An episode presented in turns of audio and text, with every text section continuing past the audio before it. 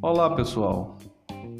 Mais uma vez, hoje estamos aqui para fazer a leitura de um novo texto e, consequentemente, gravar esse episódio de hoje desse projeto que é de leitura de textos literários para essa quarentena, para esse isolamento social pelo qual estamos passando em razão da Covid-19.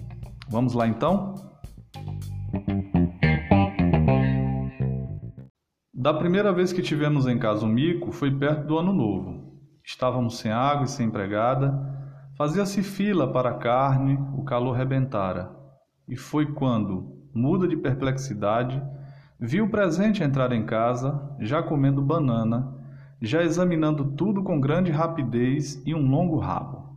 Mais parecia um macacão ainda não crescido, suas potencialidades eram tremendas. Subia pela roupa estendida na corda, de onde dava gritos de marinheiro e jogava cascas de banana onde caíssem. E eu exausta. Quando me esquecia e entrava distraída na área de serviço, o grande sobressalto, aquele homem alegre ali. Meu menino menor sabia, antes de eu saber, que eu me desfaria do gorila. E se eu prometer que um dia o macaco vai adoecer e morrer, você deixa ele ficar? E se você soubesse que de qualquer jeito ele um dia vai cair da janela e morrer lá embaixo? Meus sentimentos desviavam o olhar. A inconsciência feliz e imunda do macacão pequeno tornava-me responsável pelo seu destino, já que ele próprio não aceitava culpas. Uma amiga entendeu de que amargura era feita a minha aceitação, de que crime se alimentava meu assonhador e rudemente me salvou. Meninos de morro apareceram numa zoada infeliz, levaram o homem que ria, e no desvitalizado ano novo eu pelo menos ganhei uma casa sem macaco. Um ano depois, acabava eu de ter uma alegria quando ali em Copacabana vi o agrupamento. Um homem vendia macaquinhos. Pensei nos meninos, nas alegrias que eles me davam de graça, sem nada a ver com preocupações que também de graça me davam, imaginei uma cadeia de alegria. Quem receber esta, que a passe a outro, e outro para outro, como frêmito no rastro de pólvora. E ali mesmo comprei a que se chamaria Lisete. Quase cabia na mão. Tinha saia, brincos, colar e pulseira de baiana. E um ar de imigrante que ainda desembarca com o traje típico de sua terra. De imigrante também eram os olhos redondos. Quanto a essa, era mulher em miniatura. Três dias esteve conosco. Era de uma tal delicadeza de ossos, de uma tal extrema doçura. Mais que os olhos, o olhar era arredondado. Cada movimento e os brincos estremeciam.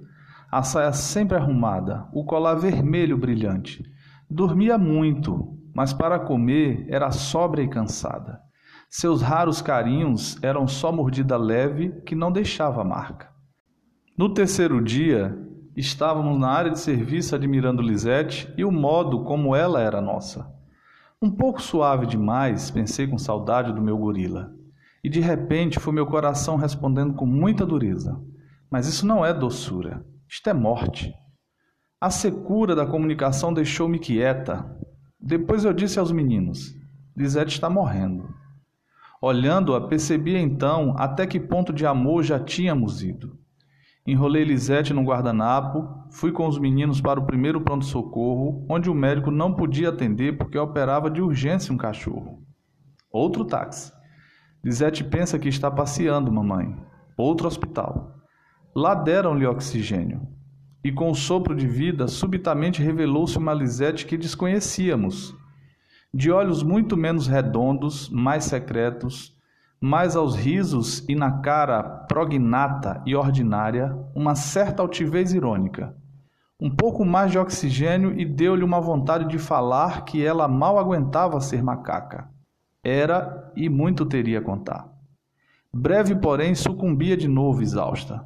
Mais oxigênio e dessa vez uma injeção de soro, a cuja picada ela reagiu com um tapinha colérico de pulseira tilintando. O enfermeiro sorriu Lisete, meu bem, sossega. O diagnóstico não ia viver, a menos que tivesse oxigênio à mão e mesmo assim improvável. Não se compra macaco na rua, censurou-me ele abanando a cabeça.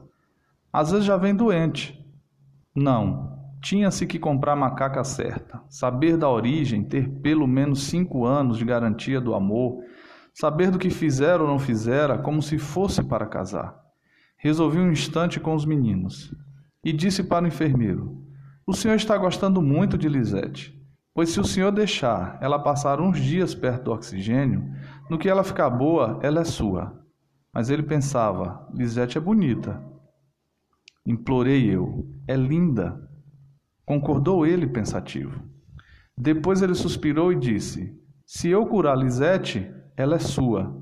Fomos embora de guardanapo vazio. No dia seguinte telefonaram e eu avisei aos meninos que Lisete morrera. O menor me perguntou: Você acha que ela morreu de brincos? Eu disse que sim. Uma semana depois, o mais velho me disse: Você parece tanto com Lisete? Eu também gosto de você, respondi.